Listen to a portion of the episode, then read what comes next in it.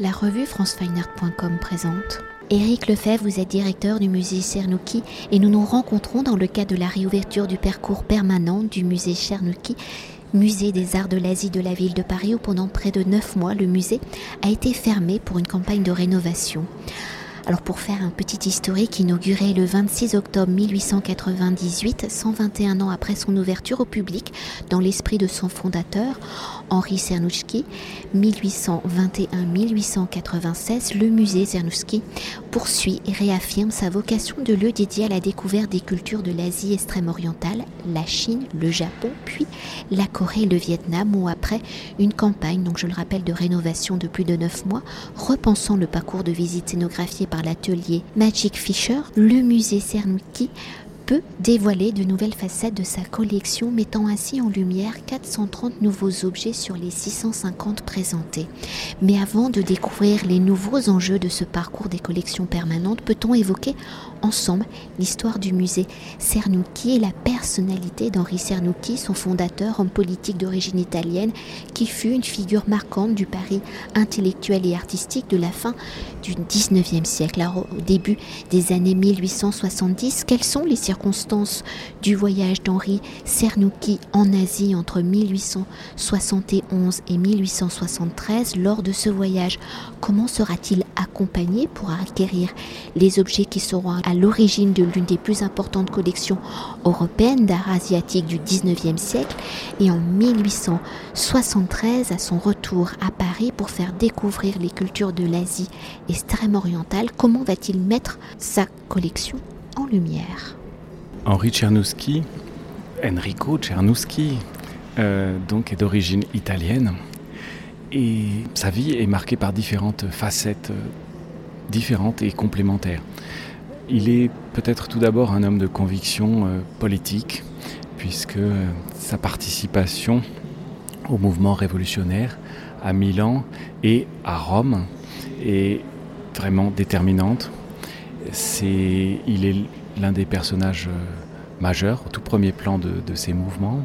Et malheureusement, l'échec de ces mouvements euh, euh, lui vaut de devoir quitter l'Italie. Il s'installe en France et après des débuts très modestes, il commence à déployer son activité dans différents secteurs. Il est à la fois un économiste, spécialiste de la monnaie, et en même temps, il est aussi un financier. Et donc, euh, dans cette période euh, économique euh, particulière, ce moment du Second Empire, il est aussi l'un des acteurs de la création de la Banque de Paris qui deviendra Paris-Bas. Mais cela n'entame en rien ses convictions républicaines. Et au moment de la Commune de Paris, il est l'un des acteurs du mouvement. Il a du reste défendu ses convictions par le biais de différents journaux, tout au long de, sa vie. Et euh, sa participation à la commune lui vaut d'être incarcéré euh, temporairement par Versailles. Et finalement, c'est au sortir de prison, qu'il prend le large. Et il le fait en compagnie d'une autre figure très intéressante, Théodore Duret, euh, journaliste d'avant-garde, proche des impressionnistes, et évidemment l'un des premiers à avoir associé impressionnisme et art japonais. Alors on n'est pas surpris de voir que justement leur grand voyage en Asie euh, commence par le Japon. Donc euh, c'est aussi un voyage qui est vraiment marqué par une époque puisque euh, ils le soulignent eux-mêmes, la vapeur a permis de réaliser ces transports dans des conditions toutes nouvelles. Et finalement c'est assez amusant de voir que le voyage de Tchernouski euh, vers l'Asie, qui est aussi un voyage autour du monde, euh, se passe à peu près au moment où est publié Le Tour du monde en 80 jours. Alors, Tchernouski euh, et Duret, eux, vont prendre un peu plus leur temps. Ils vont prendre plus leur temps et c'est ce qui va leur permettre de constituer cette magnifique collection alors euh, c'est assez, euh, quand, on y pense, c'est quand même une aventure euh, assez incroyable de voir qu'entre 1870 et 1875, Tchernouski va découvrir l'Asie, constituer une collection de 5000 objets d'art japonais et chinois, les exposer au Palais de l'Industrie, qui donc occupe la place du Petit Palais sur les bords de la Seine, et faire construire à proximité du parc Monceau l'hôtel particulier où nous sommes aujourd'hui et qui va ouvrir ses portes en 1875. Et dans cet hôtel particulier sont installées donc ces collections d'une manière très spectaculaire et selon finalement avec finalement une scénographie qui reste aujourd'hui euh, encore euh, très efficace. Et on en a un exemple sous les yeux puisqu'on vient de voir euh, une personne qui vient de rentrer dans la salle du Bouddha. Effectivement, depuis l'avenue Velasquez, avec la façade néoclassique du musée Tchernouski, on n'a aucun moyen de soupçonner que quelques minutes plus tard, on va pénétrer dans cette immense salle qui a les proportions d'un temple asiatique, qui est bien sûr l'écrin dans lequel se trouve le grand Bouddha de Meguro. Alors pour poursuivre dans l'histoire d'un musée, la rénovation du parcours de ses collections permanentes est une étape, une évolution importante où celui-ci, celui donc du musée Cernouchki, permet, je le rappelle, de faire découvrir 430 nouveaux objets sur les 650 présentés. Alors au regard de l'histoire du musée, de sa collection, quelles ont été vos réflexions pour analyser la collection, la repenser au regard donc de l'histoire de l'art, des recherches archéologiques, de la création contemporaine, mais aussi du public et des amateurs et chercheurs d'art asiatiques. Notre point de départ a peut-être été justement le point de vue du public puisque aujourd'hui, euh, notre relation à l'Asie au quotidien, elle est euh, extrêmement riche. Dans l'actualité, nous avons beaucoup de nouvelles qui nous parviennent d'Asie, euh, en particulier de cette Asie orientale qui nous intéresse, hein, la Chine, le Japon, la Corée, le Vietnam. Par contre, nous, notre mission était justement de donner aux gens le moyen d'avoir un petit peu, euh, de prendre un petit peu de, distance, de regarder les choses en perspective, euh, du point de vue de l'histoire, de la culture, de l'art. Et euh, du coup, pour faire le lien entre les deux, nous savions que nous avions quelques, quelques bottes secrètes qui étaient justement des œuvres conservées au musée, mais malheureusement conservées en réserve depuis bien longtemps. Et grâce à ces œuvres, nous pensions qu'il était possible de construire un pont entre euh, vraiment les, origines de cette culture euh, matérielle et artistique, hein, depuis la préhistoire jusqu'au XXIe siècle. Voilà. Donc ça, c'était vraiment notre objectif, construire un pont entre le passé et le présent.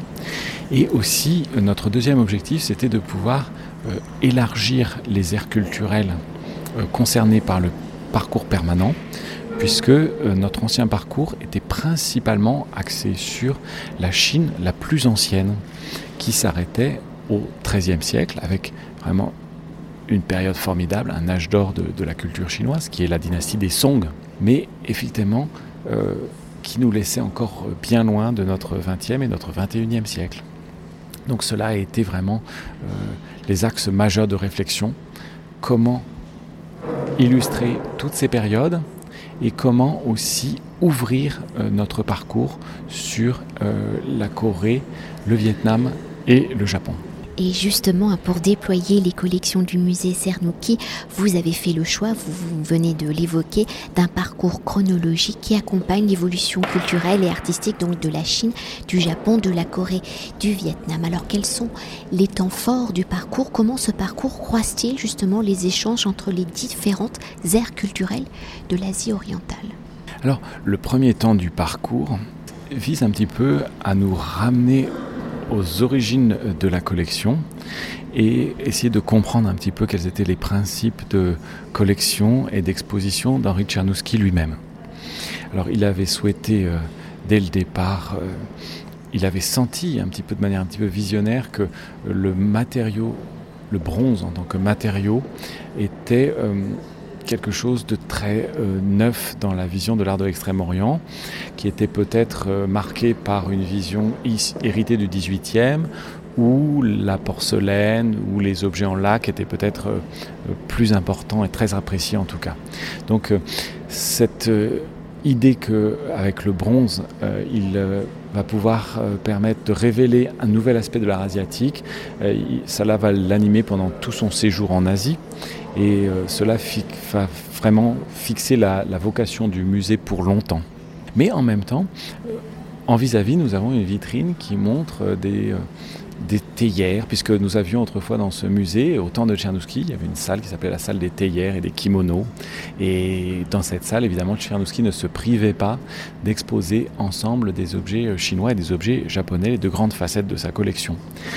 Et donc ici, on voit que euh, le rapprochement peut être lieu de euh, comparaison, il peut, être, il peut révéler un échange, mais il peut aussi révéler les, singularités de, chaque culture. Et donc cette première vitrine qui rapproche des objets, euh, c'est un petit peu la préfiguration de ce que nous avons voulu faire dans le reste du parcours, avec peut-être une vision un petit peu plus structurée pour essayer de mettre les choses en place, puisque évidemment nous avons aussi envie que euh, le visiteur du musée de Tchernouski puisse, en une heure et demie à deux heures de temps, ressentir en ayant euh, quelques clés fondamentales pour comprendre euh, l'art et la culture de, ces pays. Alors, dans un second temps, nous avons par exemple trois salles qui sont consacrées à l'âge du bronze. Et cet âge du bronze, c'est aussi une période dominée par la question des rites, la question des rites en particulier qui relient aux ancêtres. Et euh, à l'intérieur de cette section, nous avons une partie très intéressante où on voit par exemple l'âge du bronze euh, en Chine et l'âge du bronze au Vietnam qui se trouvent confrontés avec euh, quelque chose, je pense, que chaque visiteur perçoit de manière immédiate, de manière visuelle et, et, sensitive, à la, à la fois des bronzes qui ont des patines complètement différentes et aussi des formes emblématiques qui sont assez différentes. D'un côté, nous avons des, chaudrons rituels tripodes chinois extrêmement monumentaux. Et puis, nous avons en face les formes non moins monumentales des grands tambours de bronze vietnamiens. Donc ça, c'est une de ces premières euh, confrontations à l'aide de ces vitrines euh, dites grand angle. Alors il y en a d'autres comme ça qui rythment en fait chaque euh, tranche chronologique ou chaque euh, période. Euh, nous avons ensuite une section qui est très dominée par l'art funéraire et à travers un art funéraire chinois que parfois on rapproche de l'art funéraire égyptien tant il est vivant et tant il évoque toutes les facettes de la société. Nous avons aussi des rapprochements avec le Vietnam. Nous sommes dans des régions où le principal matériau de l'architecture est le bois. Et donc effectivement, ces architectures anciennes, très caractéristiques, avec ces, grandes toitures débordantes qui protègent les murs, eh bien, euh, nous n'en avons plus euh, la trace, si ce n'est à travers justement ces grands substituts funéraires. Et Ici, euh, les visiteurs peuvent par exemple comparer euh, une tour de guet euh, chinoise avec une très grande ferme vietnamienne. Et on voit justement comment il y a des principes communs et comment il y a des différences aussi qui sont liées à un certain mode d'habitat et aussi à un climat. Voilà, un deuxième exemple de ces euh, vitrines grand angle. Et puis évidemment, euh, cela se poursuit avec euh, la question de la diffusion du bouddhisme depuis la Chine vers la Corée et le Japon, ou bien encore avec la question de l'expansion de la production de la céramique bleu et blanc. cette fois, nous avons espérer que le public euh, séduit par cette conception euh, comparative euh, acceptera de jouer le jeu puisque nous avons mis les quatre aires culturelles réunies à l'intérieur d'une seule vitrine et autour de cette question du bleu et blanc. Et puis aussi dans la dernière partie du parcours, on voit que cette question des échanges, au départ vraiment très intra-asiatique, inclut aussi la question que l'Europe a les échanges que les Européens ont pu développer avec cette région euh, du monde, euh, relations commerciales à travers euh, les compagnies des Indes par exemple, mais aussi relations diplomatiques, relations techniques, et puis évidemment une relation aussi conflictuelle à un moment de, de son histoire. Et cette dernière partie du parcours, elle est aussi euh, le moment pour nous euh, d'évoquer l'un des points forts de la collection du musée et aussi euh, de la dynamique du musée pendant ces dernières années, qui est la question des artistes asiatiques actifs en France et à Paris en particulier. Et donc, on peut comme ça, pas à pas, suivre des, on peut suivre des quelques figures marquantes, comme la figure de, de Zhao pour le milieu du XXe siècle, des œuvres très rares, une donation toute récente et qui nous permet de voir justement la manière dont Zaouki, de manière assez secrète, assez peu connue, au milieu des années 50, et crée des céramiques avec des glacis, avec des motifs qui sont tout à fait en résonance avec euh, cette peinture euh, qu'il faisait quand il était justement à la porte de l'abstraction. Et pour conclure notre entretien et peut-être pour évoquer les coulisses de ce nouveau parcours des collections permanentes qui embrasse donc je le rappelle, près de 5 millénaires donc de la préhistoire au XXIe siècle. Dans le choix des 650 objets présentés, donc 430 sont nouveaux. Quelles ont été les conditions mises en œuvre pour la présentation, conservation, valorisation de la collection? Notre projet euh, était quelque chose euh, qui se devait de s'ajuster à une architecture que l'on voulait justement euh, euh, magnifier, valoriser pour que tout de suite on sente justement ce lieu japoniste. Et je pense que c'est aussi ce qui fait la singularité de ce musée pour tous nos visiteurs, y compris nos visiteurs asiatiques. Alors pour ce faire, il fallait à la fois respecter les espaces, mais on a beaucoup utilisé avec les conseils, en suivant les, conseils de l'équipe de Machek Fischer, on a beaucoup utilisé les couleurs. Et donc la couleur rouge, qui est déclinée, euh, mais qui est très présente dans la salle du Bouddha. Elle nous permet de justement rappeler le musée du 19e siècle, le musée euh, tel que Czernowski, euh, avec ses origines italiennes, pouvait l'avoir en tête. Et cela permet aussi de magnifier certains objets de la collection, à commencer par le plus grand d'entre eux, le Bouddha de Meguro, qui euh, avait retrouvé en 2005 euh, une situation centrale dans la grande salle du musée, mais qui malheureusement était adossée euh, sur une structure qui formait un dosseret très foncé et qui finalement à la fois finalement créait une sorte de scission entre les deux parties de la grande salle et aussi peut-être était un obstacle pour vraiment profiter euh, de cet objet en tant que sculpture, puisque la face arrière était euh, totalement cachée. Donc euh, ici maintenant, le grand Bouddha de Meguro, avec sa patine très foncée mais en même temps très brillante, ressort sur un fond rouge. Il est vraiment visible à 360 degrés et euh, on redécouvre, y compris les conservateurs du musée, redécouvrent toutes les qualités euh, plastiques de cette sculpture monumentale. Donc ça c'est vraiment euh, une des une des choses vraiment formidables qui a été possible avec l'équipe de Machak Fischer, revenir comme ça sur, euh, tout en finesse, euh, revenir sur des œuvres qu'on croyait connaître et qu'en fait on redécouvre complètement. Et ça a été aussi le cas euh, pour des objets de taille plus modeste, aussi des objets très connus de la collection, comme le vase en forme de tigresse enserrant un être humain, que l'on trouve au début du parcours, un œuvre très ancienne. Et Certains spécialistes du secteur euh, de la scénographie, en particulier spécialistes de la lumière, disent que dans les 15 dernières années, il y a une sorte de révolution technique dans le secteur qui permet aujourd'hui d'éclairer les objets de manière complètement nouvelle. il y a le LED d'une part, et puis il y a aussi euh, aujourd'hui des moyens d'éclairer vraiment de manière très très précise tel ou tel aspect d'un objet.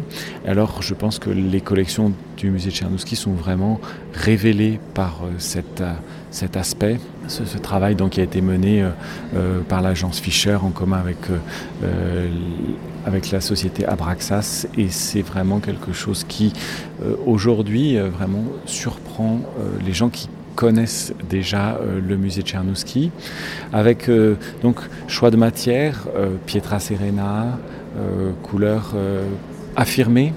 Et donc lumière qui permet de davantage sculpter les objets.